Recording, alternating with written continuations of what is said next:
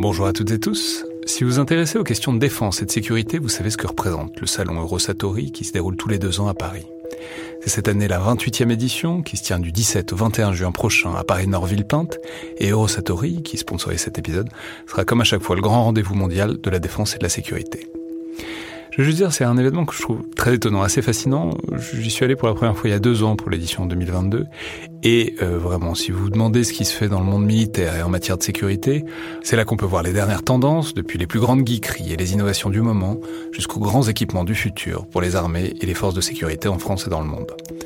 Bref, si vous intéressez de près à ce monde-là, c'est le moment de vous inscrire pour ce qui sera la plus grande édition de l'histoire du salon, avec plus de 1900 exposants et 60 000 visiteurs, vous pouvez le faire en allant sur eurosatori.com.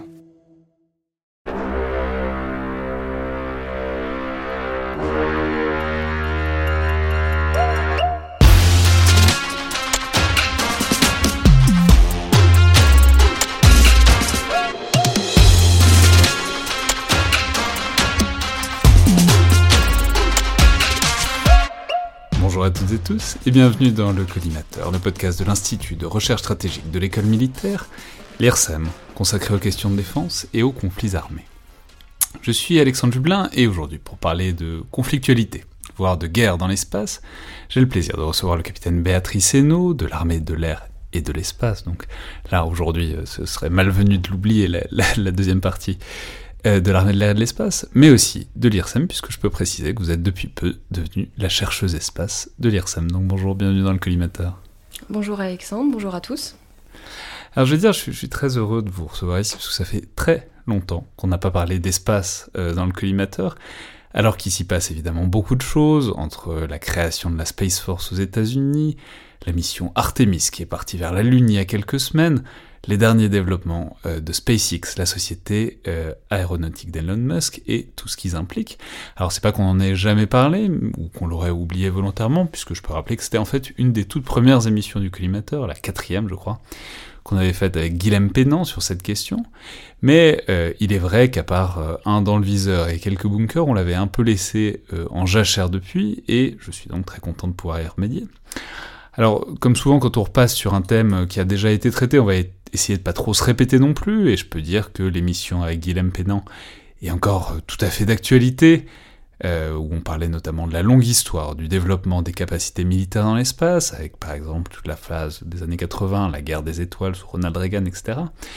Alors on va peut-être pas revenir dessus, euh, je mettrai évidemment le lien vers cette émission dans la description de l'épisode pour ceux qui veulent s'y replonger, mais quand même, il y a une dimension importante qu'il faut rappeler, qu'il faut reposer euh, probablement pour, euh, pour, mettre les bases de ce qu'on va dire. C'est donc le cadre, et le cadre réglementaire notamment, euh, qui est largement dépendant de ce qu'on appelle le traité de l'espace de 1967, qui pose des limites moins théorique et juridique à la militarisation de l'espace, même si on va voir que forcément un texte aussi ancien, dans un domaine qui évolue aussi rapidement, ça laisse forcément euh, quelques angles morts, mais donc dites-nous peut-être, euh, Béatrice nous, pour commencer, qu'est-ce que c'est que ce traité de l'espace, qui fait encore euh, foi, qui, qui, est encore valide aujourd'hui, et puis plus largement donc, ce qu'on a le droit et ce qu'on n'a pas le droit de faire dans l'espace? Alors, merci Alexandre pour cette introduction. Effectivement, je trouve que c'est bien de commencer par, par le droit de l'espace, qu'on appelle le droit de l'espace. Donc effectivement, il y a le traité de l'espace et il y a aussi tout ce qui pourrait être les législations euh, nationales. On en parlera peut-être par la suite. Pour revenir au traité de l'espace, donc il date de 1967. 1967, euh, euh, pour rappel, c'est dix ans après Spoutnik, euh, qui a été lancé donc par les soviétiques en 1957. Donc on a quand même attendu dix ans pour avoir un, cadre juridique. Hein. Les deux grandes puissances se sont accordées pour, pour élaborer ce, ce cadre ensemble. Alors aujourd'hui, il est... Spoutnik, on peut peut-être juste dire, rappeler qu'il y a le côté performance, etc., choc, ce qu'on appelle ce qu'on a appelé l'effet de Spoutnik sur les États-Unis, parce que voilà, on faisait voler, on mettait un objet en orbite.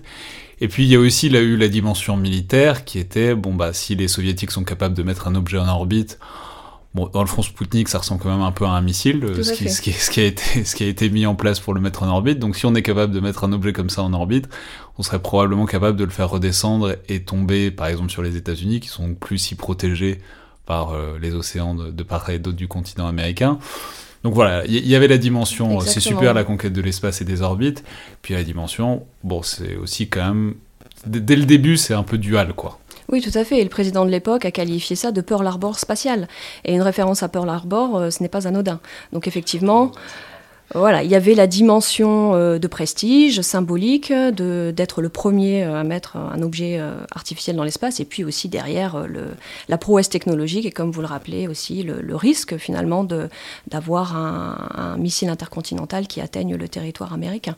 Donc ça fait un vrai, réel choc pour les Américains qui, je le rappelle, du coup, ont quand même très vite euh, réagi en envoyant eux aussi leurs satellites dans l'espace en 1958, donc euh, à peine euh, quelques mois, on va dire, après, après les soviétiques, mais quand même, les soviétiques restent les premiers ad vitam aeternam. Et donc ça va prendre une petite dizaine d'années, donc une dizaine d'années de guerre froide pour définir en quelque sorte les règles et les règles du jeu et les limites qu'on s'y donne. Donc qu'est-ce que sur quoi est-ce qu'il débouche ce compromis qu'est le traité de l'espace Alors il y a deux principes fondamentaux euh, qui sont souvent rappelés euh, dans, ce traité de l'espace. Euh, c'est que le premier principe, l'espace extra-atmosphérique, y compris la Lune et les autres corps célestes, ne peuvent faire l'objet d'une appropriation nationale, que ce soit par proclamation de souveraineté, par utilisation, par occupation ou par tout autre moyen. Donc ce principe très important de non-appropriation nationale, donc non-appropriation de l'espace par un État, va consacrer la liberté de l'espace. En gros, euh, cela euh, signifie que l'espace est un bien commun, un reste communiste, et qu'il appartient donc euh, à tous. Donc ça, c'est le premier, euh, premier principe qui est établi par ce, par ce traité. Et c'est intéressant parce que ça veut dire que c'est par exemple pas comme, euh, je sais pas, l'espace aérien, quoi. Tout à fait. C'est-à-dire, c'est bon, mm. on aurait pu imaginer, enfin je sais pas si on aurait pu l'imaginer, que, que l'espèce de colonne, enfin d'espace à, la verticale euh, d'un pays ou d'un continent lui appartiendrait aussi jusqu'à l'espace extra-atmosphérique. Des États ont tenté de, de, faire reconnaître leur souveraineté dans l'espace, notamment ceux qui sont présents sur, sur l'équateur. bon, ils ont été déboutés de leur demande, mais certains États, effectivement. sur l'équateur euh, dans l'espace, c'est très difficile d'avoir une souveraineté. Où on pourrait éventuellement avoir une souveraineté, c'est sur l'orbite géostationnaire, où euh, si vous placez un satellite en orbite géostationnaire, c'est un point fixe par rapport euh, au territoire qui est en face, on va dire en gros, hein, pour schématiser, en face de ce, de ce, de ce satellite. Et donc, on, pourrait avoir une souveraineté projetée. On peut peut-être rappeler que sur les orbites basses, sur tout un tas d'orbites, en fait, les objets ils tournent à toute vitesse autour de, la Terre. 8 km par seconde en orbite basse, environ. Voilà. Alors que l'orbite géostationnaire, je crois que c'est 36 000 km. 36 000 km, oui, euh, et c'est la même vitesse que la rotation de la Terre. Donc c'est pour si vous mettez un objet à 36 000 km, il va tourner, il va rester au-dessus du même point globalement. Voilà, tout à fait. C'est pour ça qu'on trouve les satellites de communication euh, à cet endroit-là, les satellites de météorologie, et donc il suffit de 3-4 satellites finalement sur l'orbite géostationnaire pour couvrir l'ensemble de la planète, sauf les pôles, en gros. D'accord. Donc, ça appartient à personne. Euh, ça appartient plutôt à tout le monde. Ça ah. oui, voilà, c'est pas, euh, c'est un reste communiste, donc le bien commun euh, fait qu'il appartient à tous, donc ça consacre la liberté de l'espace. Si on dit qu'il n'appartient à personne, ça voudrait dire que certains pourraient quand même se l'approprier. Donc c'est pour ça qu'il y a une légère, une légère petite subtilité, on va dire. Donc ça, c'est le premier pilier. Tout à fait. Et alors le deuxième? Le deuxième, c'est que l'exploration et l'utilisation de l'espace doivent se faire de manière Alors le terme pacifique n'est pas beaucoup plus euh, défini. On peut euh, chacun avoir sa définition de pacifique, même si bien sûr euh, il y a quand même euh, une limite, on va dire, euh, à, ce, à, cette définition, on l'imagine bien. et en fait, cette non-définition a arrangé bien les deux États de l'époque, puisque ça leur a permis notamment de développer des capacités militaires, parce que la conquête de l'espace est quand même d'abord une capacité, enfin une conquête militaire. Et tout à l'heure, vous parliez de militarisation de l'espace, alors je corrigerai un tout petit peu. La militarisation de l'espace, elle est inhérente à la conquête de l'espace c'est plutôt l'arsenalisation de l'espace qui pourrait vu comme être contraire à l'utilisation pacifique de l'espace. Mais alors ça dites-nous, parce qu'effectivement, c'est la grande distinction qu'on utilise toujours et qui est euh, très très très contre-intuitive, c'est-à-dire quand on dit militarisation de l'espace, en fait, ça ne veut pas dire nécessairement pour faire la guerre, c'est plutôt l'opposé. Ce qui est interdit, c'est donc l'arsenalisation de l'espace, donc non, même pas interdit Non, pas vraiment. En fait, euh, tout ce qui est interdit dans le traité de l'espace, c'est le développement d'armes de destruction massive. Tout le reste est autorisé. C'est-à-dire, ouais, de quoi bah, Par exemple, les armes anti-satellites, euh, certaines armes qu'on pourrait développer euh, dans l'espace ou depuis le sol. Ça pourrait quand même, d'instinct, on dirait que c'est contre l'utilisation pacifique de l'espace, mais j'allais dire, nommément, il n'est pas interdit de développer ce type d'armes dans, dans l'espace, sauf les armes de destruction massive. Donc en gros, on n'a pas le droit de mettre des ogives nucléaires en, orbite. Voilà. Et, voilà, c'est tout, à peu près. En gros, voilà. Mais on voit bien qu'aujourd'hui, euh, on peut avoir le développement d'armes dans l'espace, mais on a quand même euh, une contrainte. Euh, on voit que les États se retiennent quand même, malgré l'absence, on va dire, de, de, principes qui, qui l'écrivent directement dans le traité. Donc hmm. il y a une contrainte qui s'exerce, qui n'est pas une contrainte finalement juridique, mais qui serait plutôt une contrainte stratégique. Pourquoi les États ne, ne développent pas enfin, ou, sous-développent, on va dire, des armes euh, dans l'espace, il y, a, une autre raison aussi à ça, c'est qu'ils utilisent l'espace. Donc ce serait peut-être contre-productif pour eux de euh, développer de véritables armes, c'est-à-dire destructives, euh, dans l'espace. Ça les empêcherait eux-mêmes d'utiliser l'espace. Et juste ce traité, qu'ils le monde Alors aujourd'hui, il y a plus d'une centaine d'États euh, qui ont euh, signé et ratifié euh, ce traité de l'espace, donc on considère qu'il est respecté plus ou moins par tous les États sur la planète, sachant que même ceux qui ne l'ont pas ratifié l'ont soit signé, soit le respectent quand même, même ne l'ayant pas ratifié. mais alors simplement, qu'est-ce qui lui manque à ce traité? Parce que bon, là, on voit il y a des choses qui ont été laissées en dehors à dessein. Mais bon, c'est un traité qui a plus de 50 ans maintenant, et puis euh, bah voilà, au bout de 50 ans d'existence, c'est bien d'avoir une petite réactualisation pour pas mal de choses, notamment, je l'ai dit au début, mais un domaine où la technologie évolue aussi vite que le domaine spatial, on mesure bien qu'il y a forcément des choses qui ont peut-être pas été prévues. Alors simplement, est-ce qu'on peut dire quels sont les principaux manques, les principaux angles morts de ce traité, en tout cas dans, le contexte actuel? Justement, c'est peut-être la question des, armes spatiales qui, manque foncièrement dans, ce traité. Alors ensuite, euh, il y a eu euh, quand même des efforts pour essayer de peut-être de, faire un complément à, ce traité de l'espace, mais certains États n'ont peut-être pas non plus intérêt à, le compléter et finalement à faire en sorte qu'il soit un peu moins libéral, parce qu'il permettrait finalement de moins développer des capacités ou de s'empêcher de développer certaines capacités finalement dans le futur, euh, sachant que quand même l'espace est un domaine euh, encore très récent et euh, finalement on a du mal à savoir dans 5 ou même 10 ans de quelle manière il va se, se développer. Donc ce serait un peu, les États se contraindraient finalement eux-mêmes à trop vouloir définir ce qu'est une arme spatiale et d'ailleurs je mets au défi quiconque de me donner une définition de, des armes spatiales parce que c'est très euh, c'est très difficile de le faire. Mais dans cette optique-là, notamment euh, les euh, Chinois et les Russes ont proposé un texte, un traité, une, proposition de traité pour interdire, interdire le développement d'armes dans l'espace, sachant que dans ce texte, dans cette proposition, ils ne définissent jamais ce qu'est une arme dans l'espace. Donc on voit que est-ce qu'il y a intérêt véritablement à faire un, nouveau traité qui serait également sujet à caution, à discussion ou être enfin, éventuellement imprécis. Euh, ce qui est plutôt dans l'air du temps, c'est euh, le développement de euh, comportements responsables.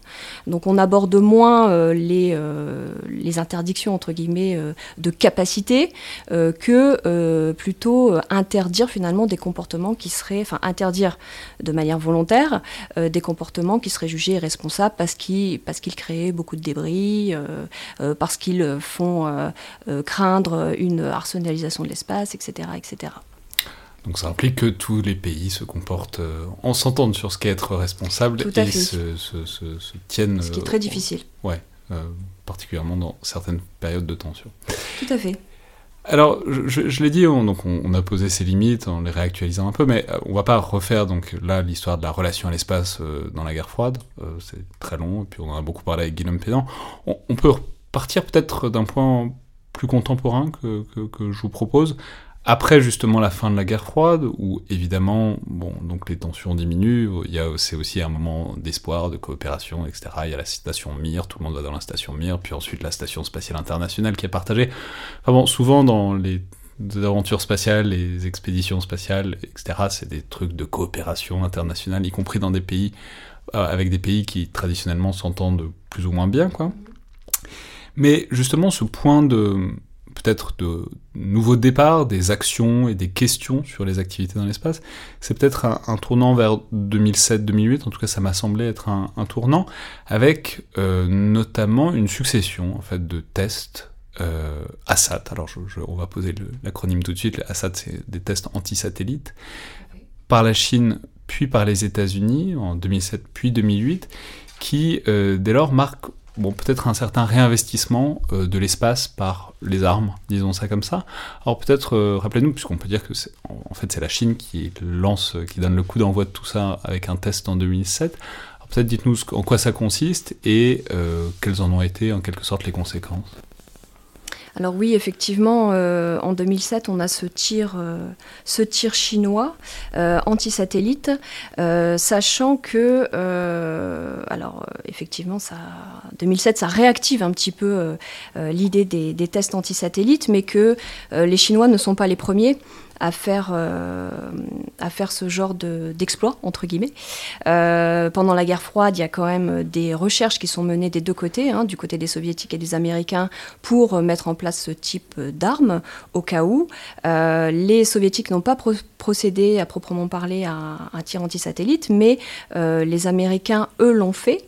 On a un premier test en 1959 qui, qui passe à quelques kilomètres en fait, satellite, euh, du satellite ciblé, mais euh, qui, euh, si, était, si ce missile était doté d'une charge nucléaire, aurait bien sûr touché le missile. Donc, ça c'est marrant, ils ratent leur coup, mais ils disent oui, mais si on avait mis une grosse bombe nucléaire dessus, ça aurait marché et donc c'est suffisant. Alors les, les, Américains ne considèrent pas justement ce test comme réussi mais on peut le considérer euh, justement avec cette, cette hypothèse. Pour eux, en fait, le test qu'ils reconnaissent réussi euh, de leur part, c'est le 13 septembre 1985, où ils euh, détruisent un de leurs satellites, qui crée un certain nombre de débris, ce qui est d'ailleurs pointé du doigt par les ingénieurs de la NASA, qui eux sont plutôt défenseurs d'un espace sans débris, et puis on comprend bien pourquoi, parce que c'est aussi l'ère des vols habités, etc. Donc on bien le danger que peut représenter euh, les débris euh, artificiels. Donc euh, le premier ASAT est américain et il date de 1985. Donc effectivement, après on a le... On fait un bond en avant, mais c'était juste pour rappeler que la primeur a été américaine. Euh, le tir chinois le 11 janvier 2007, effectivement, euh, on peut euh, penser que c'est une réponse en février 2008 hein, par les Américains. Alors les Américains s'en défendent en disant que pas du tout. alors, donc en 2007, les Chinois en font un, et en 2008, du coup, les, Américains en font un. Donc ça n'a rien à voir, simplement. Personne n'en avait fait depuis 20 ans. Voilà, et d'un coup, les Chinois en font un, les Américains en font un, mais aucun rapport. Oui, apparemment, le satellite était défectueux, il y avait un risque, il fallait absolument le détruire à ce moment-là, et il a été détruit. Bon, voilà, on en pensera euh, ce qu'on en veut, effectivement. Mais euh, pour revenir sur ce tir chinois, effectivement, ça a été un, un choc quelque part pour les Américains, où ils se sont euh, rendus compte que leur politique un peu euh, unilatéraliste, c'est-à-dire qu'ils ne coopéraient, euh, ils coopéraient très peu finalement, la coopération internationale dans l'espace pour eux ce n'était pas une priorité, et ils se rendent compte en fait que cette politique finalement a atteint ses limites, que les Chinois ont cette capacité, qu'ils représentent une menace, enfin ils l'ont, ils considèrent la Chine déjà comme une menace à la fin des années 90, mais là ça se concrétise véritablement par une destruction de de, capacité. Donc il y a une grande inquiétude du côté américain suite euh, à ce tir chinois. Euh, et, finalement, cette grande inquiétude, elle se répercute au niveau international, puisque en France notamment, ça va réactiver des réflexions en se disant euh, qu'est-ce qui se passe, comment y fait-on face. voilà quelque chose finalement de nouveau, et nous devons, nous devons le prendre en compte. Alors on peut dire aussi que si, si tout le monde s'en est à ce point-là chargé, c'est que les Chinois l'ont assez mal fait. Enfin, je sais pas s'ils l'ont assez mal fait, mais en tout cas, ils l'ont fait très haut, ce qui est à la fois une performance euh, technique réelle, et puis en même temps, du coup, le problème, c'est que ça a créé énormément de débris, donc c'est devenu assez rapidement un problème pour tout le monde, ce tirasat euh, chinois. Donc, de, 20 manières différentes pour le symbole, mais pas que pour le symbole, en fait, ça a remis le sujet au centre de la table. Quoi. Tout à fait, ça a remis le sujet au goût du jour, autant pour euh, la menace que cela représente euh, euh, au niveau de la sécurité internationale que des risques liés aux débris spatiaux, donc aux collisions en orbite, etc., etc. Mais alors, c'est peut-être le moment de faire un petit point, un petit retour en arrière sur, sur la Chine, parce que, enfin, donc évidemment, ça sort pas de nulle part, ce tir à, enfin, peut le dire, ça, paraît évident, mais il faut le dire quand même, c'est très compliqué de faire un tir ASAT. Ça implique des grandes performances et des grandes capacités, et du coup, ça invite à considérer parler peut-être un peu de la Chine, parce que quand on parle de la guerre froide, on parle toujours bah, des États-Unis et euh, de l'URSS et de la, conquête de l'espace, etc., des tensions dans l'espace. La Chine développe aussi un vrai programme spatial derrière la guerre froide. Je crois que c'est en 70 qu'ils ont leur premier satellite. Donc voilà, où, et comment la Chine se place, j'imagine un peu en décalage, mais euh, quand même sur euh, cette carte du monde des grandes puissances spatiales dès la fin de la guerre froide, dès la guerre froide. Alors dès la guerre froide et, aujourd'hui, hein, c'est euh, la Chine mise sur l'espace comme un attribut de sa puissance. Euh, c'est pas le seul, on le sait. Et, ça fait partie d'une palette de leviers finalement qu'elle qu'elle met en avant pour être la une des premières puissances, ou la deuxième puissance, ou la première puissance sur la scène internationale. Donc effectivement, comme vous me le rappeliez, c'est une puissance spatiale qui est ancienne, on va dire, au regard de l'histoire de la conquête spatiale. Et euh, c'est aussi, euh, le spatial est aussi utilisé, on l'oublie quand même assez souvent, euh, pour des besoins internes finalement, puisque la Chine est un État-continent, un grand pays, et qu'il est plus facile quand même de pouvoir le surveiller à tout point de vue, hein, mais surtout pour les, les, cultures, par exemple, enfin pour un tas d'applications civiles. Il est plus facile de euh, surveiller euh, le, cet état continent, on va dire, depuis l'espace que au sol. Donc il y a une dimension quand même interne euh, qui est véritable. l'espace c'est aussi vu comme un moyen de cohésion interne, puisque on a l'image de prestige qui est véhiculée.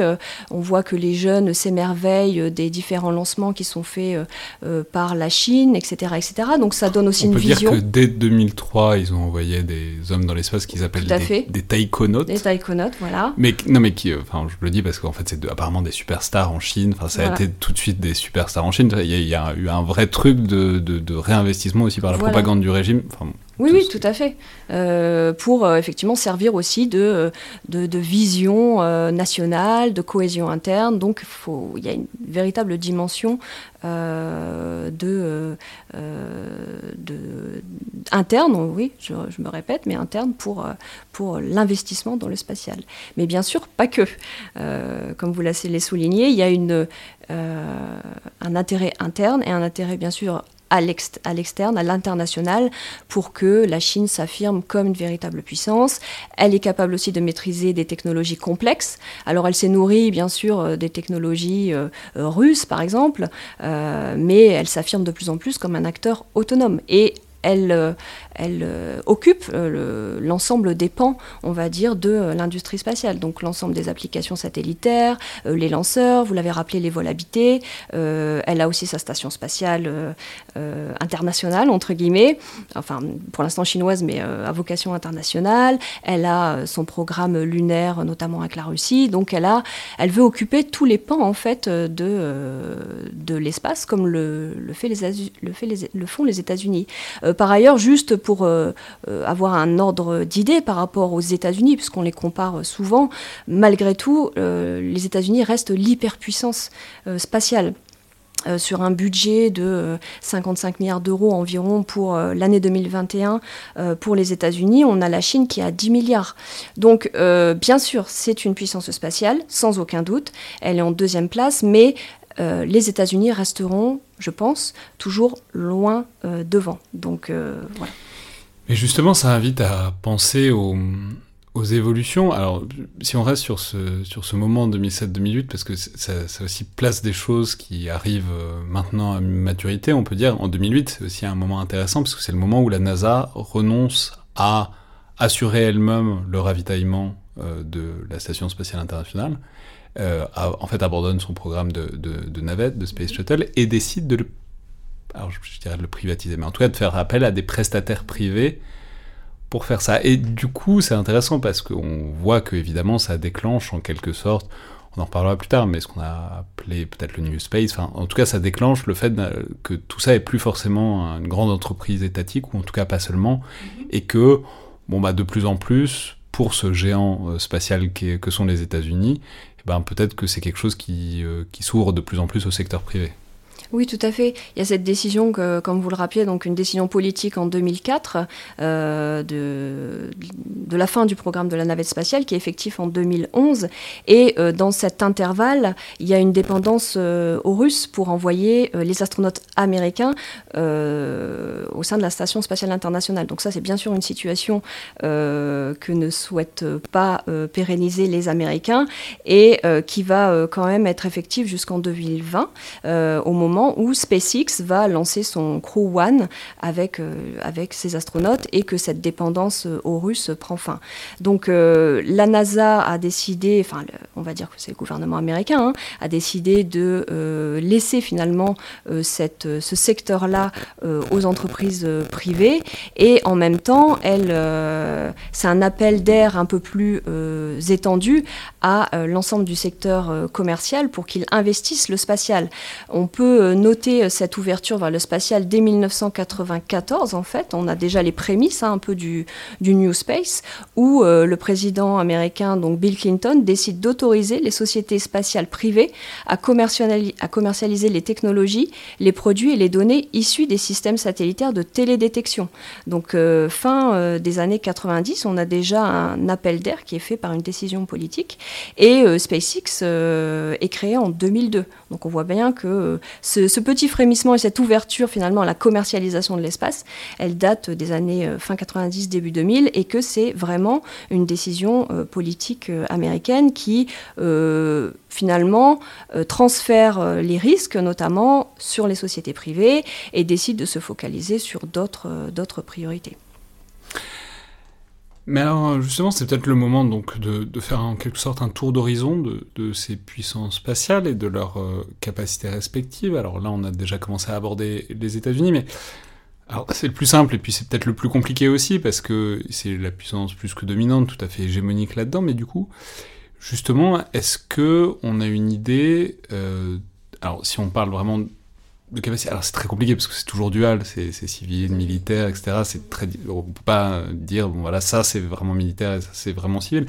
Mais en tout cas, est-ce que on a une idée de quels sont quels sont les chantiers euh, du moment euh, des États-Unis? Notamment, je, vois, enfin j'ai lu qu'ils travaillaient beaucoup sur un, une sorte de navette spatiale, le X-37B, qui est apparemment bon, une sorte de navette qui, a des capacités assez étonnantes, notamment dans sa capacité à changer d'orbite et donc à faire potentiellement plein de choses euh, en orbite.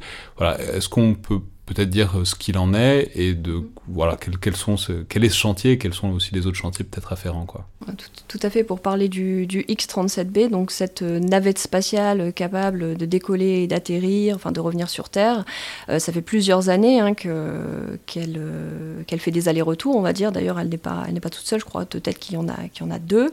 Et ses missions officielles sont tout à fait respectables officiellement, euh, elle, fait des expérimentations, etc.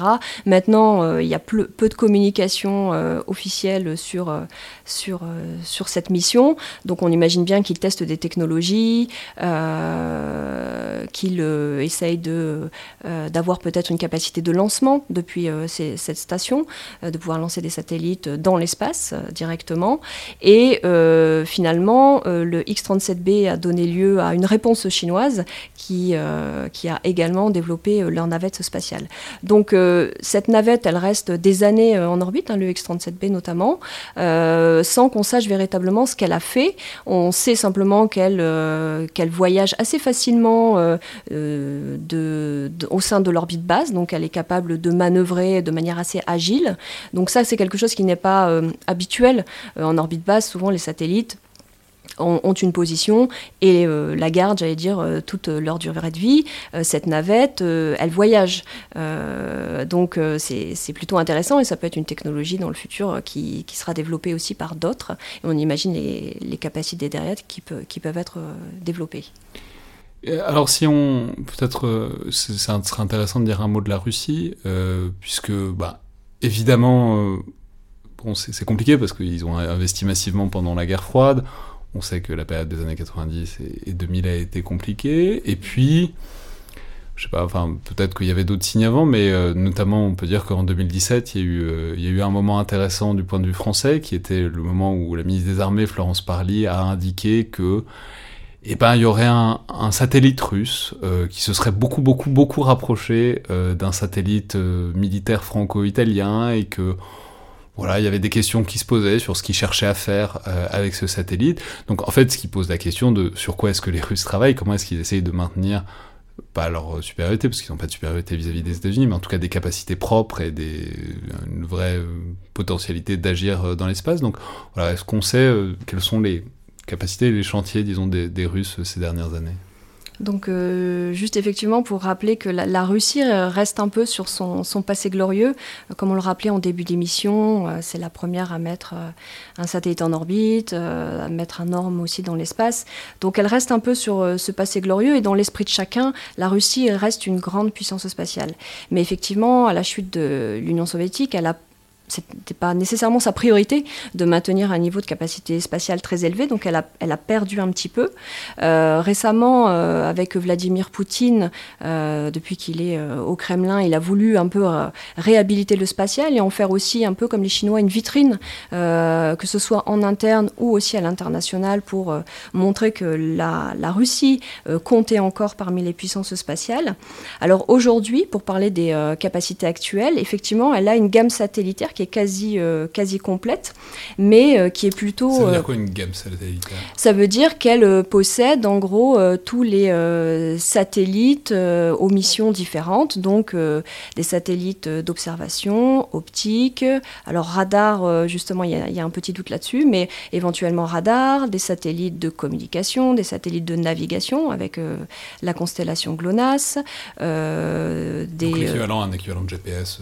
Voilà, un équivalent de, de GPS GPS, euh, donc euh, les satellites de communication également. Donc elle a tout le, elle aurait euh, le spectre. Je, dis ça avec au conditionnel parce que c'est l'accès, on va dire. Aux, sources c'est un peu difficile, hein, et puis ils ne communiquent pas nécessairement surtout ou de manière véridique, mais comme d'autres.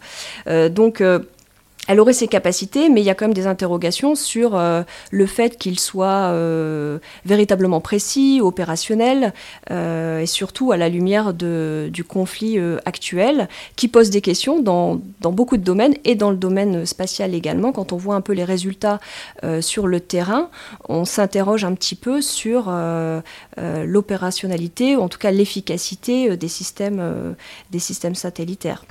en ce moment, sur quoi euh, travaille la Russie.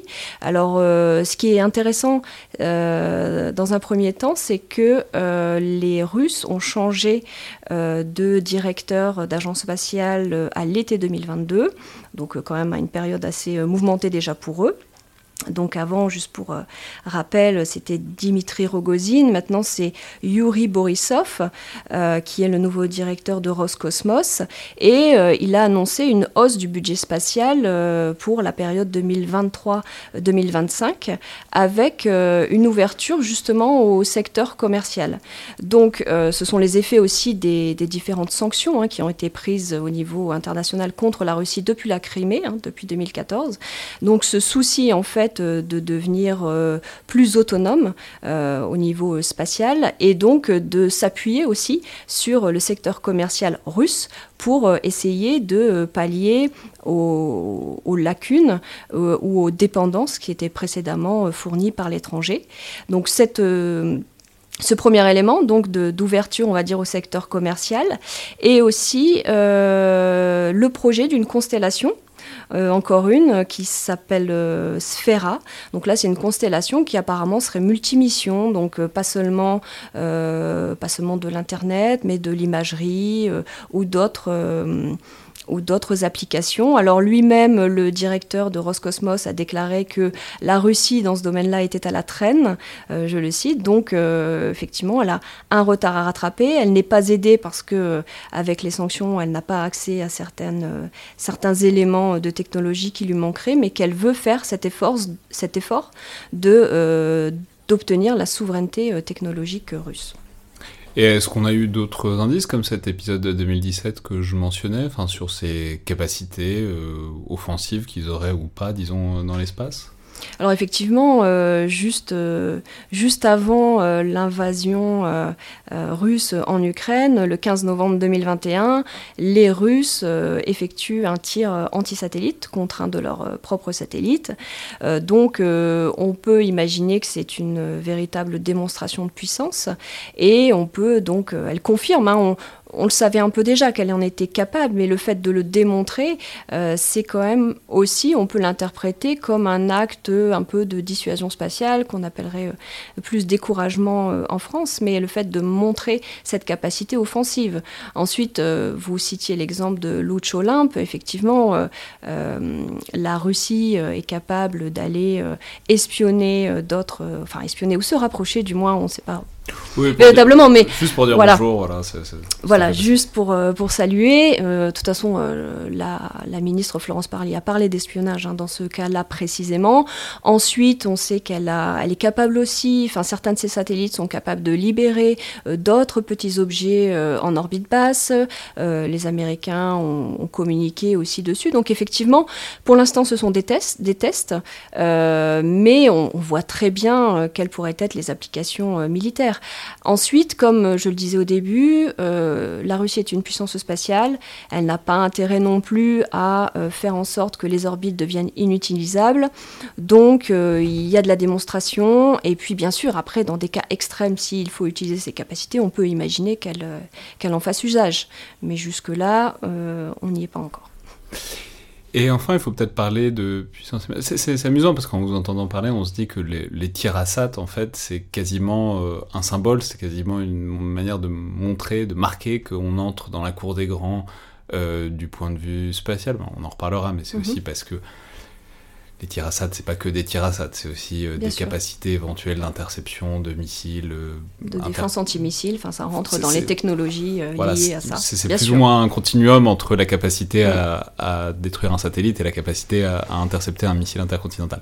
Mais de ce point de vue-là, il y a un nouvel acteur qui est encore entré assez récemment dans le, dans le champ, c'est l'Inde donc en 2019, qui fait aussi un tir, euh, de, Assad. Donc voilà, qu'est-ce qu'on peut en dire de ce que ça dit, euh, de, des intentions et des capacités indiennes là-dedans? Alors les, euh, les, capacités indiennes, enfin pour parler du, tir anti-satellite, euh, effectivement donc a lieu en, en 2019. Euh, le ministre indien de l'époque a dit que l'Inde rentrait dans une nouvelle ère, qu'elle faisait partie des superpuissances spatiales. Donc c'était plutôt une fierté. Alors effectivement, ils ont essayé de le faire un peu comme les Américains, pas trop pour ne pas générer trop de débris. Il y a quand même eu des enfin des, réprobations euh, au niveau euh, international, puisque euh, ça a créé malgré tout des débris, qui pour l'essentiel sont presque rentrés dans l'atmosphère, mais soit quand même, ça n'apparaît pas comme un comportement totalement respectable, totalement responsable. néanmoins, les Indiens, eux, y voient donc une prouesse technologique et aussi, quelque part, encore un acte de dissuasion spatiale, entre guillemets, parce que pour eux, c'est presque un but pacifique. c'est d'acte, puisque ça empêcherait d'autres États euh, de vouloir euh, attaquer. Il faut dire aussi que l'Inde est dans une euh, compétition, enfin, compétition ou du moins euh, euh, conflit euh, larvé, on va dire, avec la Chine. Et c'est aussi un moyen de montrer qu'elle a aussi des capacités, même si elle a un budget spatial en général qui est pas exorbitant, hein, de l'ordre de 1 milliard. Elle a quand même des, ambitions qui sont affichées. Elle a des ambitions notamment martiennes. Hein. Elle a envoyé une mission vers Mars avant la Chine. mais elle s'est plus particulièrement euh, illustré dans euh, le développement de lancements à bas coût. Euh, donc c'était un peu plus son créneau à l'Inde de, de pouvoir lancer à bas prix, finalement un peu un concurrent de SpaceX, et de lancer beaucoup de satellites, par exemple une centaine de satellites en une seule fois. Donc elle l'a plutôt investi ce secteur-là. Aujourd'hui, elle capte euh, environ 2% du marché mondial euh, commercial. Et juste euh, il y a quelques jours, elle a fait un, un tir de fusée réussi avec un lanceur privé, donc de, on pourrait dire issu du New Space indien. Et pour eux, c'est aussi vu comme une nouvelle aube, un nouveau secteur que va investir l'Inde, c'est-à-dire le secteur commercial avec ses euh, propres startups. Et euh, face à ça, la France et l'Europe, puisque euh, nous, on n'en a pas fait des tirs apparemment, mais en même temps, on pourrait dire est-ce qu'il y a vraiment besoin, puisque les États-Unis savent bien faire? Enfin, je pense que ça rentre aussi dans la réflexion, dans, une certaine mesure. Mais simplement, du coup, rapidement évidemment, mais où en est la France et l'Europe? C'est-à-dire quels sont les chantiers, quels sont les parce que c'est compliqué, c'est très compliqué euh, du fait que c'est des technologies duales, c'est-à-dire il y a des programmes spatiaux européens, tout ça c'est de la coopération spatiale européenne, et en même temps euh, les forces armées sont souveraines, euh, il y a des limites à la construction d'une Europe de la défense, donc on, mesure que les portages sont forcément un peu compliqués entre les parties souveraines, nationales, capacités militaires, et les parties ben, construction européenne, agence spatiale européenne, etc. Tout à fait. Euh, c'est vrai que c'est pas forcément simple au niveau européen d'y voir, euh, voir, clair, puisqu'on a l'Union européenne euh, qui a investi le secteur du spatial, qui a, qui a des chantiers importants qu'elle mène avec des pays en coopération. Il y a l'ESA, qui est une agence intergouvernementale. Donc les États qui sont les États européens qui sont dans l'ESA ne sont pas nécessairement dans l'Union européenne. Hein. L'ESA, c'est 22, 22 membres. Et ce qui est intéressant, c'est qu'on est en plus en ce moment en pleine ministérielle de l'ESA euh, qui décide euh, du budget pour les trois ans à venir, donc avec justement les enjeux, quels seront les grands programmes euh, décidés. Donc il y, a par exemple, est-ce qu'on va faire du vol habité? Donc ça, c'est un choix aussi européen de savoir si on investit ce champ ou pas, puisque jusque-là on a dit qu'on ne le ferait pas. Mais bon, ça peut, tout peut, tout peut être modifié.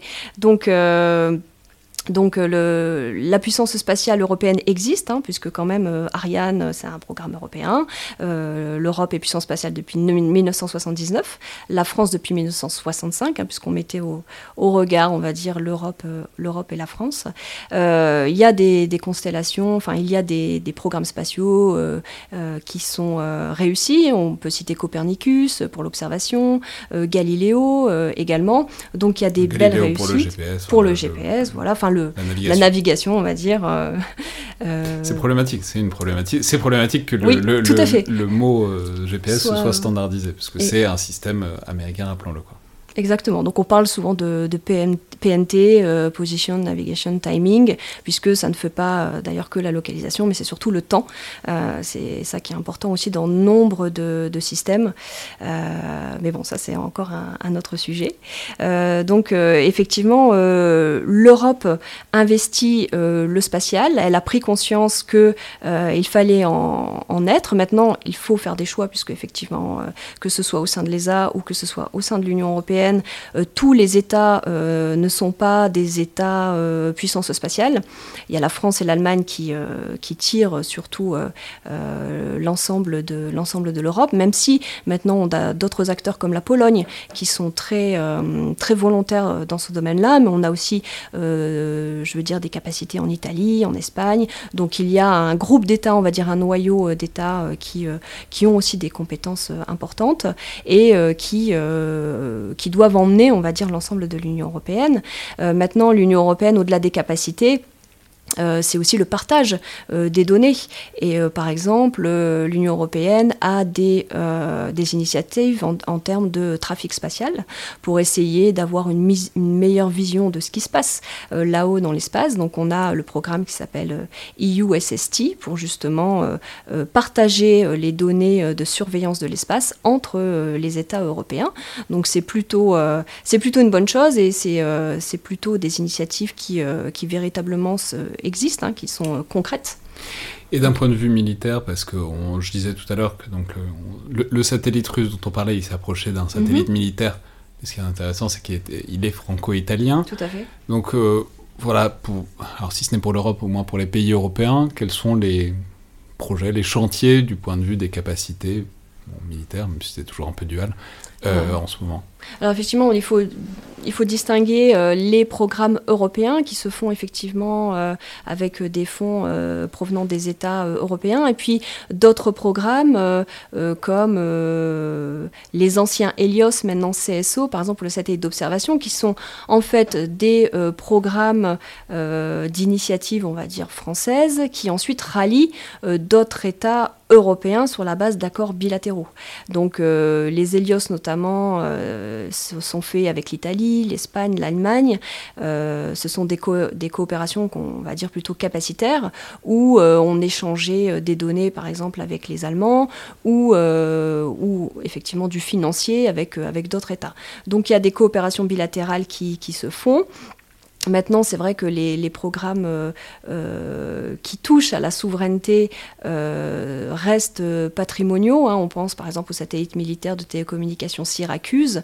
alors, il y, a Fidus qui est aussi un un programme, enfin un satellite euh, franco-italien, mais euh, par exemple Syracuse, c'est un, programme et ce sont des satellites proprement euh, français.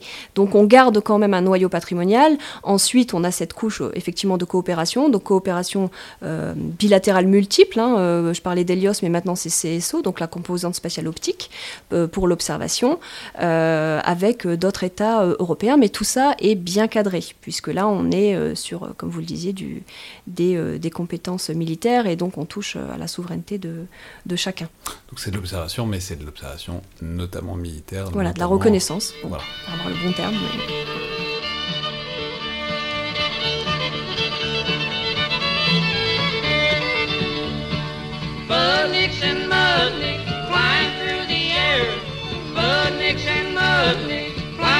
everywhere. They're so ironic.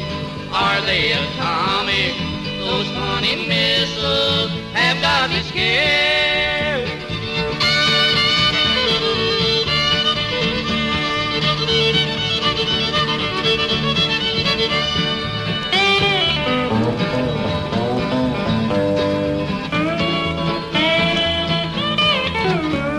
The strangest looking objects I ever saw from space with a dog inside that got to ride into the USA to see our hound dog or American groundhog. That Russian canine can't stand the pace. Budnicks and mudnicks flying through the air. Budnicks and mudnicks flying everywhere. They're so ironic. Are they atomic? honey misses have got me scared.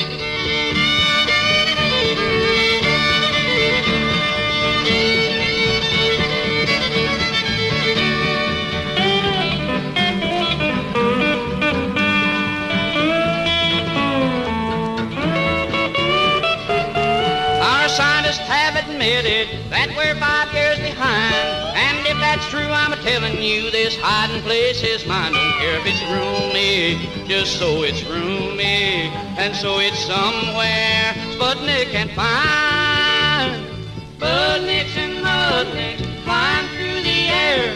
Sputniks and Mudniks flying everywhere. They're so ironic. Are they atomic? Those funny missiles have got me scared. Non mais on peut dire qu'on a on a l'impression de voir quand même euh, donc tout ça ce sont des projets de très long terme et puis quand même il y a des choses qui bougent beaucoup depuis quelques années notamment euh, du point de vue institutionnel en fait dans les grandes forces armées par exemple Bon, on s'est beaucoup amusé de ce truc-là, de la Space Force de Donald Trump, mais en fait cette Space Force elle existe, elle a été créée en décembre 2019, euh, elle a pris, elle est venue après une Space Policy Directive en 2019 aussi. Euh, on a exactement le mouvement, mouvement, en France, alors pas avec une Space Force, mais avec la création d'un commandement de l'espace en septembre 2019. Donc voilà, simplement qu'est-ce qui se passe de ce point de vue-là? Est-ce que c'est un effet d'entraînement? Est-ce que c'est les gens voient ce que font les États-Unis, donc ils copient plus ou moins parce que bon, les choses sont ainsi faites que parfois il y a des effets de, réplication, quoi? Ou est-ce que euh, c'est des grandes évolutions à ce moment-là, donc vers 2019, 2018, 2019, qui expliquent euh, ces pas en avant institutionnels pour vraiment avoir des, structures dédiées, disons, à l'espace plus qu'avant alors effectivement, euh, il y a sûrement un effet d'entraînement euh, au vu du, modèle américain, euh, comme vous l'avez rappelé de, la Space Force. maintenant, il y a un paysage spatial qui est véritablement en mutation. Il y a, on pourrait dire qu'il y a un changement de paradigme où on a de plus en plus d'acteurs qui l'investissent. On, on en a parlé des menaces qui s'y développent. Donc les États veulent, veulent pouvoir être organisés finalement euh, face à ce, cet espace qui euh, compte de plus en plus d'acteurs, que ce soit des acteurs étatiques, puisqu'on a parlé des puissances spatiales, mais aujourd'hui, il y a à peu près une centaine d'États qui a un satellite en orbite. Donc ils l'ont pas forcément construit, ils l'ont pas forcément lancé, mais ils l'ont acheté et ils ont les données issues de ces, satellites. Donc il y a une centaine d'États qui sont concernés. Euh, et également, il y a de plus en plus d'États qui achètent aussi des compétences militaires, des satellites militaires, hein, la France ou d'autres États, vendent des satellites militaires euh, à d'autres pays. Donc euh, on voit bien que le nombre de satellites et le nombre d'acteurs dans l'espace devient de plus en plus, de plus, en plus important et que euh, effectivement pour pouvoir finalement opérer ou surveiller l'ensemble de ces de ces acteurs, de ces mouvements, il est quand même de bon ton d'être mieux organisé. Alors la Space Force, c'est c'est quand même assez particulier parce que c'était déjà dans les cartons aux États-Unis depuis euh, depuis, quelques décennies. Euh, c'est ressorti finalement avec, euh, avec Donald Trump. Et bon, ça a été éventuellement critiqué, en tout cas beaucoup débattu. finalement, on voit que la Space Force aujourd'hui, elle existe toujours. On a changé d'administration aux États-Unis. Mais déjà, le fait que l'administration Biden ne la remette pas en cause, ben, on peut dire qu'elle elle y gagne de la légitimité.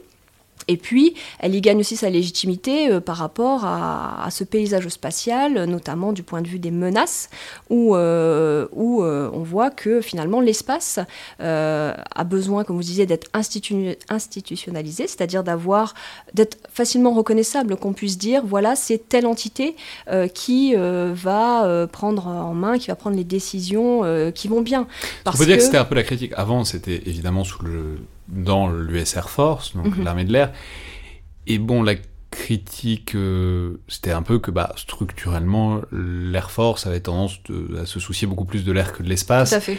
Et que donc, c'est peut-être ça qui valait d'en faire une branche séparée, pas tant parce que, enfin, on, va déployer des, des, des, des militaires dans, dans, en orbite, mhm plus parce que euh, c'est des logiques des grandes organisations et que bon bah si on a un service qui s'occupe d'un truc, au moins on est sûr qu'il n'est pas un peu phagocyté par un autre quoi. Tout à fait, pour avoir son propre budget, pouvoir gérer son budget, ne pas être aspiré par d'autres priorités quand quand euh, quand le choix des euh, des avions ou des satellites vient par exemple, donc il y avait il y avait ce souci de, l'Air Force. Voilà, tout à fait. et puis c'est aussi au regard de, de la ça a été comme je l'ai dit justifié au regard de la menace et ce qui est intéressant c'est de voir euh, comment sont appelés finalement les militaires dans la Space Force, ce sont les gardiens. Donc euh, voilà, alors ça peut éveiller plein de, euh, plein de souvenirs, même de ah, science-fiction. les gardiens de la galaxie? voilà, mais officiellement, ce sont The Guardians. Donc on voit bien qu'ils constituent un corps à part entière. Mais là où c'est intéressant, c'est que ça met peut-être un parallèle avec la quatrième, enfin la cinquième branche des forces armées américaines. On peut rappeler, c'est donc air, terre, mer, ok, les Marines aussi. Et puis il y a les Coast Guard, les gardes-côtes, qui sont une force en fait très importante mhm. numériquement aux États-Unis. Et donc peut-être que c'est une volonté de placer la Space Force plutôt du côté des Coast Guards, euh, voilà, qui sont peut-être moins militarisés avec des capacités moins offensives que les quatre autres branches, quoi. Tout à fait, sachant que euh, on peut imaginer aussi que la, Space Force va évoluer vers euh, euh, des, combattants. Mais bon, enfin, on n'y est pas encore. Pour l'instant, ce sont des gardiens, effectivement. Et en termes numériques, puisque on n'est pas encore à Starship Troopers, tout à fait. Quoi. Pas encore, pas encore, et personne n'y aurait intérêt. Mais bon, Sait-on jamais On ne sait pas. Euh, difficile de prévoir dans l'espace ce qui va se passer. Euh, la Space Force est quand même 16 000, 16 000 personnels aujourd'hui, euh, puisqu'on parlait d'autres, d'autres institutionnalisations. et ce qui est intéressant, c'est qu'on arrive aussi à un moment où là, le, premier commandant de la Space Force a, laissé la main et il a fait un petit discours et il a quand même mis en avant le fait que l'organisation, par rapport à d'autres, peut-être, euh, au regard de d'autres, devait être euh, euh, agile. Hein, c'est un mot un peu à la mode, mais on comprend bien l'idée que dans l'espace, c'est peut-être un peu plus, tout est peut-être un peu plus nécessairement rapide, qu'il faut réagir rapidement. Il y a l'idée de, d'avoir un, un, espace, on dit initiative responsive space. Donc l'idée qu'il se passe quelque chose, il faut pouvoir tout de suite avoir une contre-réaction et qui est peut-être un peu moins valable, hein, toute proportion gardée, dans d'autres d'autres institutions où effectivement euh, l'administration, la bureaucratie fait en sorte que les choses sont un peu plus longues en termes de programmes notamment. Donc l'idée aussi de la Space Force, c'était de faire des choses, euh, d'élaborer des programmes, euh, des capacités de manière responsive, donc rapide. Et de cet ordre-là, donc le, le, général Raymond, donc, qui était le commandant de la Space Force, disait que c'était c'était ce qui devait être pérennisé dans cette Space Force et aussi sa, sa plus-value de son existence.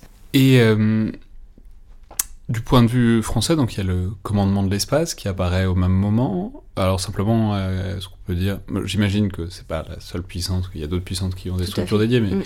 bon, là en l'occurrence, c'est peut-être intéressant de se pencher dessus, c'est-à-dire à quoi est-ce que ça répond et euh, comment est-ce que ça se rapporte, disons, aux capacités françaises propres spatiales? Donc euh, effectivement, le commandement de l'espace a été créé donc en septembre 2019. Euh, Là aussi, euh, ça ne ça n'est pas créé ex nihilo. On a quand même des embryons de état-major espace dans les années 80. Il y a eu l'effet aussi de, de, la guerre du Golfe où on a compris que l'espace devenait très important pour les opérations, qu'il valait peut-être mieux, enfin, mieux l'organiser, etc. On a eu également au début des années 2000. On peut dire, on le rappelait, on, le disait, je crois, dans les milieux avec Guillaume mais parfois on considère que la première guerre du Golfe est la première guerre spatiale parce oui, que entre guillemets, voilà. c'est un bon, c'est un des premiers moments où il y avait notamment des missiles guidés euh, voilà, par on a utilisé massivement les satellites dans toutes sortes d'applications et à partir de ce moment-là, on utilise l'espace de plus en plus. Aujourd'hui, on ne pourrait plus euh, se passer euh, d'espace pour pour les opérations. Donc l'objectif aussi du, commandement de l'espace, alors pas, ce n'est pas du, même acabit que, la Space Force. Hein. Le commandement de l'espace a une double tutelle du chef d'état-major des armées pour ce qui ressort de la politique spatiale, des coopérations, des opérations bien sûr, et puis la tutelle du, du chef d'état-major de l'armée de l'air et de l'espace pour ce qui relève de l'organique. Donc là, on est plutôt sur la génération de compétences, l'entraînement, les ressources humaines, etc. Donc il y a cette double tutelle qui en fait euh, finalement un objet un peu atypique, euh, mais qui a euh, toute, dire, toute sa cohérence, puisque justement l'essentiel des personnels qui étaient compétents en matière spatiale se trouvait dans, dans l'armée de l'air. Donc c'est un peu un, héritage, cette, cette, organisation est un peu un héritage aussi de, de des compétences qui étaient déjà détenues par l'armée de l'air. Après, il y a eu un effort qui a été fait pour essayer de mettre cela en cohérence, puisqu'on avait des entités euh, espace en France qui étaient euh, un peu euh, clairsemées. donc l'objectif, c'était justement de les rassembler. par exemple, le, le, Cosmos, le centre opérationnel de surveillance militaire des objets spatiaux qui était à Lyon. On a les capacités d'observation spatiale à Creil. Donc l'objectif, c'était de rassembler ces entités pour que, euh, comme je le disais, euh, si euh, dans l'avenir il y a des événements, que les actions qui doivent être prises soient prises plus, plus simplement, plus vite, parce que l'ensemble des acteurs sont présents, sont en connexion les uns, les uns par rapport aux autres. Et l'un des...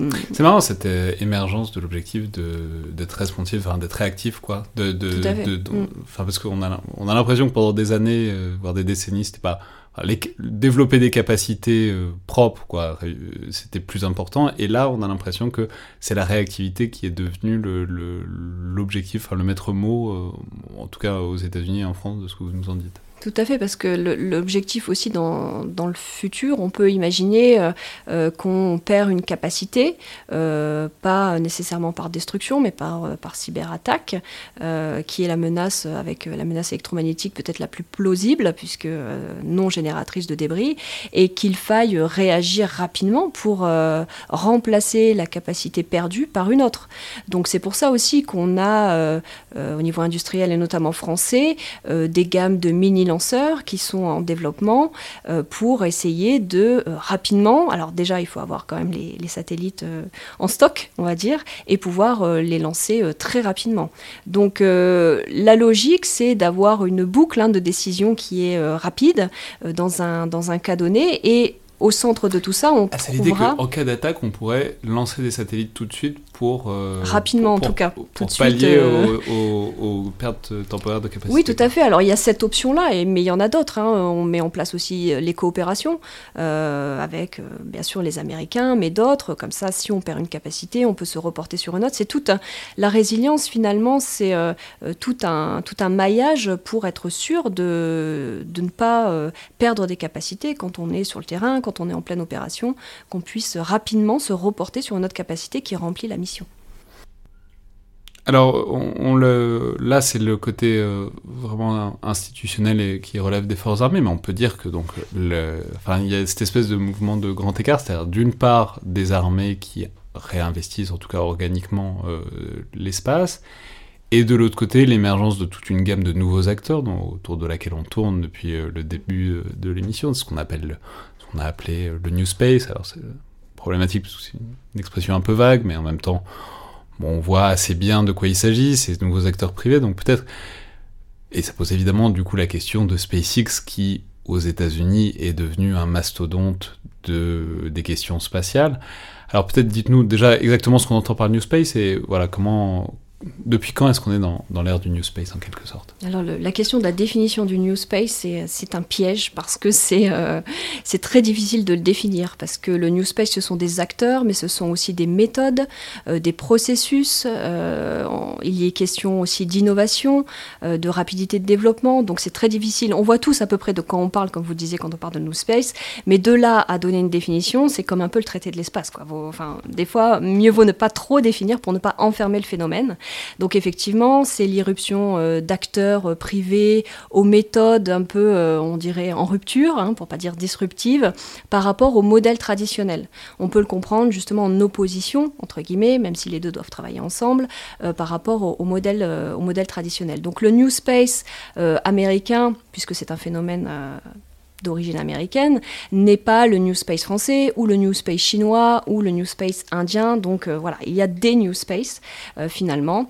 Et euh, le New Space américain est bien sûr, comme vous le rappelez, complètement surtout euh, pas monopolisé, mais presque par, euh, par SpaceX, qui euh, montre des, des, capacités quand même très importantes en matière de développement très rapide. Justement, voilà, parce que on le dit toujours que SpaceX, ça change tout, etc., et ça a fait la réputation et la fortune, au moins potentielle, d'Elon Musk, etc. Mais est-ce que vous pourriez nous dire clairement ce que SpaceX a fait de si extraordinaire Alors, il y a le temps, etc., mais même en termes de capacité, qu'est-ce qu'ils font pour l'instant, qu'est-ce qu'ils vont faire bientôt, qui puisse expliquer, qui puisse changer la donne à ce point-là pour expliquer leur prévalence dans euh, cette sphère, euh, disons, aéronautique.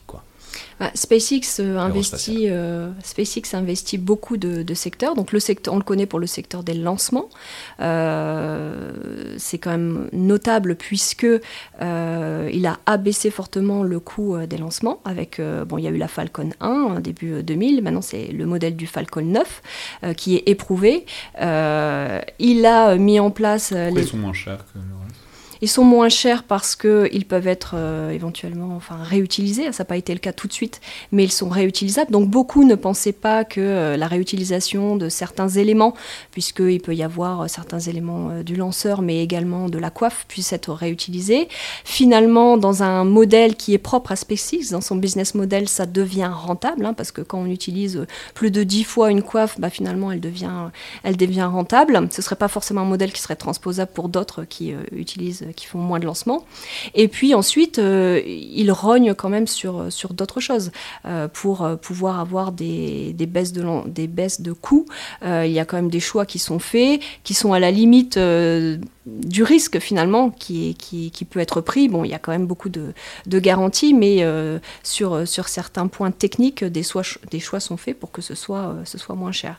Donc il y a vraiment euh, cette, le lanceur emblématique donc, du Falcon 9 qui est éprouvé, et puis il a d'autres lanceurs, le Falcon Heavy aussi, qui est un lanceur lourd qui permet de, donc, d'envoyer des, des, charges beaucoup plus importantes dans le spatial.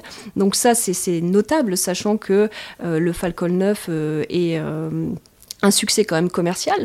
Alors, euh, euh, il dépend fortement des commandes, des commandes publiques, puisque le gouvernement américain fait envoyer nombre de ses satellites sur, les, lanceurs de SpaceX, mais aussi parfois on dit que ils sont payés, enfin les lancements sont facturés plus cher au gouvernement américain, donc il y a quand même une commande publique et une aide plus ou moins euh, du gouvernement américain pour que euh, SpaceX soit viable économiquement.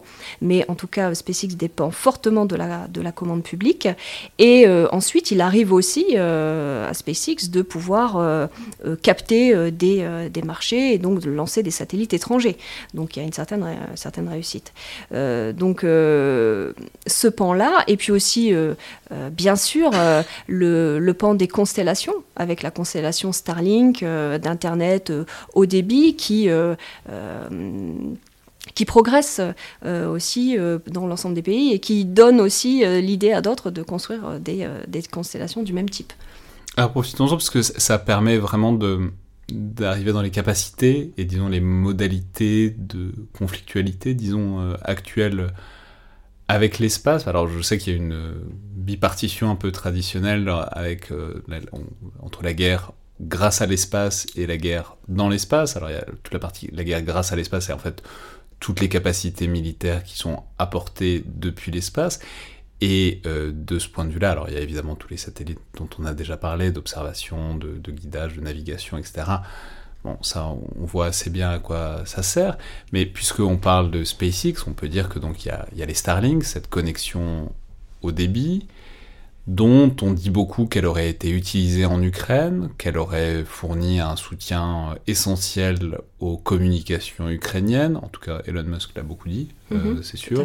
il a beaucoup dit aussi que ça lui coûtait beaucoup d'argent, etc. Enfin, oui, il y a beaucoup de communication. Il y a beaucoup. Euh, non, mais alors justement, puisque bah, évidemment, il y a une dimension voilà, spatiale euh, au conflit en Ukraine. Qu'est-ce qu'on sait de ça? Qu'est-ce qu'on sait de ce qui s'est passé ou pas passé avec l'aide ou pas de SpaceX aux, alors, il est vrai que euh, euh, Starlink est présent euh, en Ukraine, enfin, les troupes ukrainiennes utilisent les satellites Starlink, puisque il y a eu une attaque cyber qui a été menée contre les satellites Viasat qui a été utilisée par les troupes ukrainiennes, mais, pas seulement. Hein. on a médiatisé un peu cette, cette cyberattaque. Donc, officiellement, les autorités ukrainiennes ont demandé à Elon Musk de l'aider. Hein. je crois que c'était via les réseaux sociaux pour, euh, pour les communications. Après, euh, les autorités ukrainiennes ont fait un appel euh, plus large hein, à l'ensemble des acteurs privés pour la fourniture d'images notamment. Donc, ce n'était pas seulement pour, pour les communications. Mais effectivement, Elon Musk a envoyé des stations euh, sol au profit des troupes ukrainiennes. elles sont utilisées. On a des témoignages de, militaires ukrainiens qui disent combien cette, constellation est utile.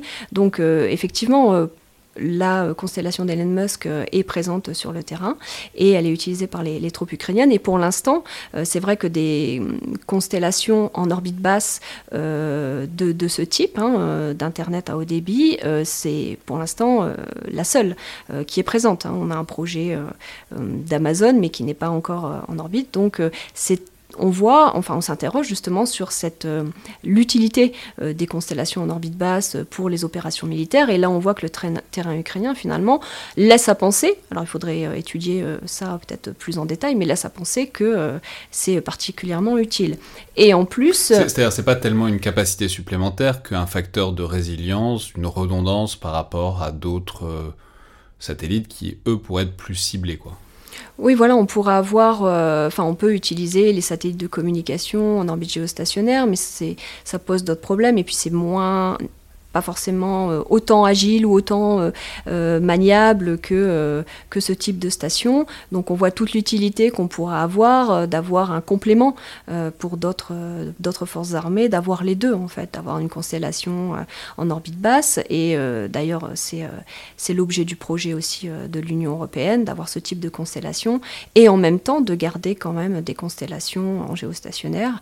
Ensuite, pour parler des, des attaques, Elon Musk aussi a beaucoup euh, euh, médiatisé euh, les attaques cyber dont était victime la constellation Starlink. Alors apparemment, jusque-là, il résiste plutôt bien. En essayant de reprogrammer très rapidement. Encore une fois, on parle de rapidité, de reprogrammer très rapidement le système pour qu'il soit résilient. Donc, il serait effectivement efficace contre ce type d'attaque jusque-là. Ce qui agace au plus haut point euh, les autorités russes. Maintenant, euh, les Russes euh, ont ont annoncé qu'ils seraient prêts à attaquer les satellites commerciaux s'ils étaient, s'ils prenaient part finalement à, la, à, la, guerre et à, s'ils étaient dans leur utilisation utiles aux, aux, belligérants. Oui, mais là, par exemple, pour Starlink, c'est intéressant, c'est que, enfin, il y en a 12 000, quoi. Donc, euh, donc, euh, Tout à fait, ça, et ça coûte cher. ça, coûte euh, cher la SAT, enfin les, les tireurs anti-satellites. Donc ils vont pas. Ça peut être tout type d'attaque, mais effectivement, on imagine mal. c'est l'avantage d'une constellation, c'est que tous les objectifs ont une assez faible valeur ajoutée en eux-mêmes, et c'est pas ça se reprogramme une constellation en quelque sorte. Tout à fait, mais c'est aussi un effet, euh, je pense, des autorités russes de communication, puisque ça a fait euh, couler beaucoup d'encre euh, par rapport au fait qu'aujourd'hui, étant donné l'implication grandissante des acteurs privés dans l'espace, on pourrait viser, enfin, certains États ou, non-États pourraient viser directement des, des satellites de constellations privées, enfin des satellites privés tout simplement de sociétés privées. Ouais, mais du coup, c'est aussi la faiblesse, euh, enfin, je sais pas si c'est la faiblesse, mais c'est la vulnérabilité de ce mode-là, c'est que, bah, du coup, en l'occurrence, de toute évidence, ça dépendait un peu du bon vouloir d'Elon Musk, euh, dans une certaine mesure, que de fournir ces capacités-là aux Ukrainiens. Euh, vous voyez ce que je veux dire? Ça pose un problème de souveraineté dans les capacités militaires que de dépendre d'une entreprise de droit privé, même si elle est fortement dépendante du gouvernement américain pour d'autres choses, mm-hmm. et que donc on peut dire qu'il bah, y a des leviers de pression et d'influence, mais quand même, fondamentalement, c'est pour euh, une guerre de haute intensité aux portes de l'Europe mhm. avec euh, un camp que les États-Unis ont clairement choisi de soutenir. C'est quand même une dépendance à un acteur privé qui est potentiellement, euh, je ne sais pas si elle est inquiétante, mais en tout cas elle pose des questions. Tout à fait. Les, Ukrainiens, bon, ils n'ont pas de capacité propre, donc euh, on comprend bien qu'ils se reposent sur les capacités des sociétés privées. Après, on peut s'interroger sur le fait que d'autres, d'autres États spatiaux ou d'autres puissances spatiales pourraient aussi reposer euh, sur, euh, sur ce type de capacité et devenir dépendants et, donc en, être, en être victimes. Et juste pour faire un pont avec ce qu'on disait tout au début, malgré tout, euh, il est vrai que l'État reste responsable juridiquement euh, des satellites envoyés dans l'espace. Donc les Starlink sont américains et l'autorité, on va dire, euh, responsable reste les États-Unis.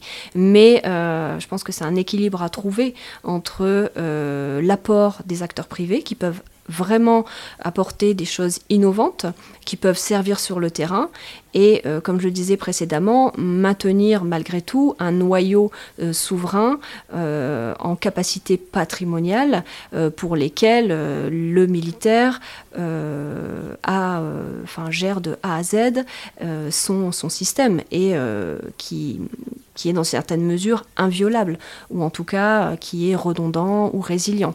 Et que les capacités des acteurs privés apportent simplement, entre guillemets, mais enfin, une redondance bienvenue euh, qu'ils n'auraient pas euh, par ailleurs, parce que les États, à part peut-être les États-Unis, ne peuvent pas, et encore les États-Unis non plus, ne peuvent pas tous payer. Aujourd'hui, euh, les, les, budgets spatiaux sont partout en hausse, hein, tous les pays, que ce soit en France ou ailleurs, mais euh, il faut faire des choix. On ne peut pas euh, tous payer et euh, le recours aux acteurs privés qui prennent un peu les risques pour l'État à la place de l'État est quand même une bonne, une bonne solution pour l'État. Et justement, donc on parlait de l'éventualité d'attaque sous un format ou un autre de la Russie contre Starlink, mais simplement, est-ce que est-ce qu'on pourrait imaginer euh, Qu'est-ce qui les empêche d'attaquer d'autres satellites Puisqu'on a dit que, enfin, en fait, il y avait plein de monde qui filait des images, notamment euh, aux Ukrainiens. Est-ce qu'on pourrait imaginer des, puisqu'on sait qu'ils savent faire des tirs à sat, euh, qu'est-ce qui les en empêche? Est-ce que c'est le fait que bah, ça a une faible valeur ajoutée, parce qu'il y en a plein des satellites, donc peut-être que ça porterait pas un coût énorme? Est-ce que c'est la peur des conséquences et des représailles des Occidentaux? Est-ce que c'est le fait que de toute façon il y a des redondances avec euh, d'autres... Voilà, pourquoi est-ce que ce conflit de très haute intensité, qui a des limites mais qui en a quand même pas des tonnes, euh, c'est pas vraiment déplacé dans l'espace pour l'instant? Non, effectivement, je pense qu'il y a un peu euh, toutes ces raisons-là qui fait que euh, la Russie ne voit pas euh, l'intérêt de détruire un satellite en orbite, puisque, bah, comme vous le disiez, le système est redondant. Donc, quel serait finalement l'apport opérationnel? Il y aurait le l'apport symbolique, mais finalement qui viendrait peut-être au détriment de la Russie, puisque si on détruit un satellite qui appartient à une, entreprise privée, mais qui relève quand même d'un État, on s'attaque indirectement à l'État. Donc, euh, quelles seraient les conséquences juridiques et derrière donc les conséquences très concrètes contre la Russie? C'est un peu méconnu. Donc ce serait peut-être s'engager sur une voie dont on ne maîtrise pas tous les ressorts et, les conséquences, pour qu'elle finalement, euh, qu'elle attendu, puisque euh, la Russie a quand même, entre guillemets, un effet final recherché. Et est-ce que c'est vraiment euh, vers cette voie-là qui n'est pas du tout, on va dire, sûre, que veut s'engager la Russie? Mais au-delà de ça, est-ce qu'on a... Parce que tout le monde se prépare à un conflit de haute intensité, surtout depuis quelques mois. Est-ce qu'il y a toujours l'idée que ce serait possible, parce que une capacité ASAT ponctuelle euh, qu'on voit tout le monde avoir à peu près, ne veut pas dire qu'on est capable de, de, décapiter en quelque sorte la connexion satellite euh, large, surtout d'un grand État qui en a beaucoup. quoi. Mhm. C'est-à-dire, est-ce que on est... Il faut, il faut voir, ou est-ce qu'on n'est pas en train de se, de se diriger vers un truc où il y a tellement de choses en l'air, finalement, que et puis par ailleurs, ça pourrait être tellement de conséquences à cause des, débris ou, d'autres conséquences en termes de relations internationales ou de, symboles. Bref, est-ce qu'on est en train de se diriger vers un endroit où en fait l'espace est un peu en train d'être sanctuarisé de fait, mais parce que euh, on arrive à un stade où bah, toutes les cibles auraient une assez faible valeur ajoutée, quoi. Oui, ça pourrait être l'idée. Puis c'est aussi euh, ce qu'essayent de faire justement les, puissances spatiales. D'avoir tellement de, redondance, ça fait partie un peu d'un découragement ou d'une dissuasion spatiale. C'est que euh, faire comprendre à l'autre qu'on a tellement de capacités que c'est complètement inutile de s'attaquer à ces capacités, puisque de toute manière, elles vont se renouveler assez facilement, soit par la coopération avec d'autres États, soit par, le lancement, par les lancements réactifs euh, et la mise en orbite d'autres satellites. donc, qui n'y aurait pas d'utilité. Et je reviens euh, rapidement sur les tirs euh, ASAT. Alors effectivement, euh, ça pourrait être une arme qui est utilisée, mais quand même, tirer, enfin, tout ce qu'on a vu, là, les, les, tests, les démonstrations, c'est quand même des États qui détruisent leurs propres satellites. là, il s'agit de détruire les satellites d'un autre. Donc, je ne dis pas que c'est beaucoup plus compliqué, parce que je ne suis pas dans, cette technique-là, donc je ne pourrais, pas me permettre de le dire, mais j'imagine que ce n'est pas quand même la même chose que de connaître exactement la position de son satellite, plutôt que de connaître la position d'un autre satellite, même si euh, euh, la mécanique spatiale fait que tout cela est prédictible, mais bon, euh, ce n'est pas quand même tout à fait la même, la même technologie, entre guillemets, enfin, les mêmes euh, les mêmes euh, prérequis, on va dire, pour pouvoir euh, atteindre cette capacité. Et puis oui, bien sûr, il y, a, le problème des débris que vous mentionnez. détruire, détruire un satellite ou plusieurs peut rendre les autres orbites inutilisables par l'accumulation des collisions. Donc, pour un État spatial, pour une puissance spatiale, c'est complètement, complètement contre-productif. Maintenant, pour une puissance qui a peu de satellites en orbite, j'allais dire pourquoi pas, mais ce serait bon, un peu un scénario catastrophe fin du monde, mais pourquoi pas euh, détruire, euh, enfin empêcher euh, l'accès Dans le cadre d'un conflit dissymétrique du faible force, si, y a une puissance qui a peu de choses en, orbite, mais une capacité à SAT, voilà. Euh, mhm. pourrait avoir un intérêt à, se lancer Tout dans à fait, On pourrait imaginer. En tout cas, on ne peut pas se l'empêcher, on ne peut pas euh, s'empêcher de euh, considérer ce scénario pour un État qui n'est pas une puissance spatiale et qui finalement mène déjà ses opérations ou sa vie quotidienne, sa vie économique n'est pas dépendante du spatial, n'est pas donc il n'est pas vulnérable de ce point de vue-là. Et certains pays ne le sont pas actuellement, donc pourquoi pas notamment vers euh, l'Extrême-Orient et la Corée plutôt vers le nord, quoi. Ah, après, euh, tout, tout, est possible.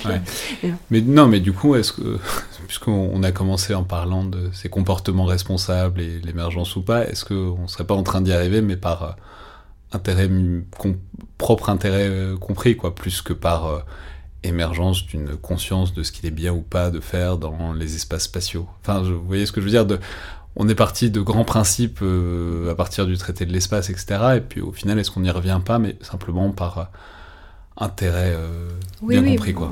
On est dans un espace partagé, donc chacun comprend bien qu'il est entre guillemets dépendant de l'autre parce que ses actions peuvent engendrer des conséquences sur les autres. Donc les ce qui fait que les États, euh, finalement, euh, sont prompts à discuter les uns avec les autres, c'est qu'il y a quand même cette prise de conscience. Et euh, le fait que, bon, ben, finalement, on va peut-être faire quelque chose, établir quelques normes. donc, les normes de comportement responsable sont des normes volontaires, hein, sur la base volontaire, et qui qui ne sont pas contraignantes. Donc euh, c'est bien puisqu'on peut éventuellement ne pas les respecter. Enfin c'est bien. C'est pas un jugement de valeur, mais je veux dire que voilà ça, ça ne lie pas les États, mais que finalement ça peut plus nous servir euh, dans, dans, notre intérêt dans notre utilisation de l'espace et que euh, effectivement on est de plus en plus à être présent là-haut. On aurait intérêt à, à, discuter, à échanger des informations. Et on voit quand même qu'il y a un intérêt renouvelé, puisqu'actuellement, il y a des travaux qui sont relancés au niveau des Nations Unies, des groupes de travail et que les États qui sont présents, hein, plus d'une centaine, euh, discutent euh, entre eux et euh, sont plutôt pragmatiques sur cette question, en souhaitant éventuellement mettre en place des normes, certaines normes.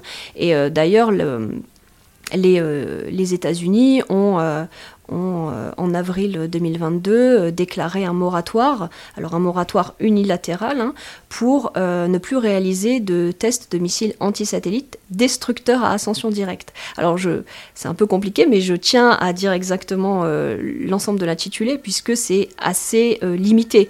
Hein. on est sur les missiles antisatellites, mais on est sur les tests uniquement. destructeurs, bah, parce que ça crée des débris, ascension directe, donc on est dans la destruction par, un, par un missile. Mais on peut considérer que ce moratoire, qui n'est pas très engageant pour les Américains, parce qu'effectivement, ils ont on sait qu'ils disposent déjà de cette technologie, donc euh, c'est plutôt confortable euh, de, de s'interdire quelque chose qu'on sait faire. Euh, c'est s'interdire de tester quelque chose qu'on sait déjà faire.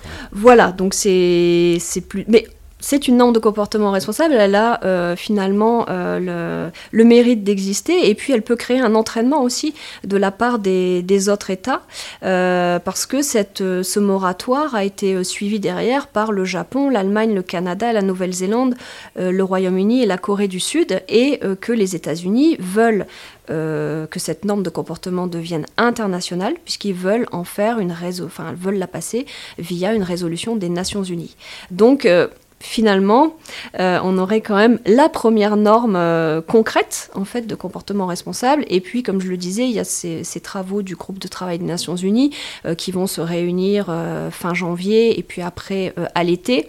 Et on espère, même si beaucoup de spécialistes sont pessimistes, mais on espère que les États se mettront d'accord sur certaines catégories de comportement responsable que les États, sur une base volontaire, seraient, se mettraient d'accord pour les, pour les respecter. Donc il y a quand même un peu d'espoir dans tout ça. Et effectivement, euh, comme vous le disiez, comme les États euh, finalement sont contraints par cet espace partagé, ça les motive un petit peu à, essayer de faire en sorte que ce bien commun euh, ne devienne pas inutilisable à l'avenir, qu'on puisse connaître des scénarios catastrophes comme le syndrome de Kessler qui empêche d'utiliser par exemple l'ensemble des orbites. le syndrome de Kessler, c'est un truc marrant, c'est simplement de dire que si on se met à détruire un satellite, en fait, ça va faire des débris qui, va qui vont détruire d'autres satellites, qui vont encore d'autres. Enfin, c'est une sorte de réaction en chaîne qui fait qu'à la fin, les orbites sont, sont inutilisables. C'est beaucoup utilisé pour imager un petit peu ce, ce scénario, sachant qu'il prévoyait un scénario catastrophe, enfin, euh, que les orbites ne soient, soient inutilisables en 2020.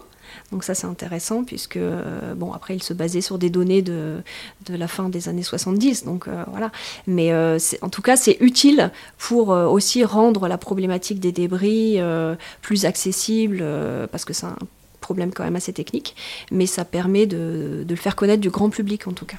Notamment. Et plus motivante éventuellement pour les décisionnaires militaires qui pourraient être tentés de, de détruire des choses là-haut. Tout à fait, on, on leur rappelle le syndrome de Kessler. Merci beaucoup Béatrice Hénaud. Merci à vous. Je peux rappeler que vous avez récemment publié une brève stratégique sur le retour des grandes puissances vers la Lune, des, missions d'exploration euh, lunaire, notamment la dernière en date qui est Artemis, qui s'est lancée euh, il y a quelques semaines. Merci beaucoup. C'était donc le Collimateur, le podcast de l'Institut de recherche stratégique de l'école militaire. Je vous rappelle que toutes les remarques et commentaires sont les bienvenus par mail sur les réseaux sociaux de l'IRSEM, tout comme euh, notes et commentaires et appréciations sur les outils notamment d'Apple Podcast ou de SoundCloud.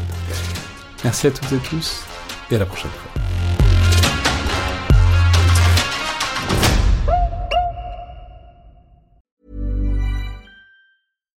When you make decisions for your company, you look for the no-brainers. And if you have a lot of mailing to do, stamps.com is the ultimate no-brainer. It streamlines your processes to make your business more efficient, which makes you less busy. Mail checks, invoices, legal documents, and everything you need to keep your business running with stamps.com. Seamlessly connect with every major marketplace and shopping cart. Schedule package pickups and see your cheapest and fastest shipping options from different carriers with rates up to 89% off USPS and UPS rates. And with the stamps.com mobile app, you can take care of mailing and shipping wherever you are. Make the same no-brainer decision as over 1 million other businesses with stamps.com. Sign up with code program for a 4-week trial plus free postage and a free digital scale. No long-term commitments or contracts. That's stamps.com. Code program.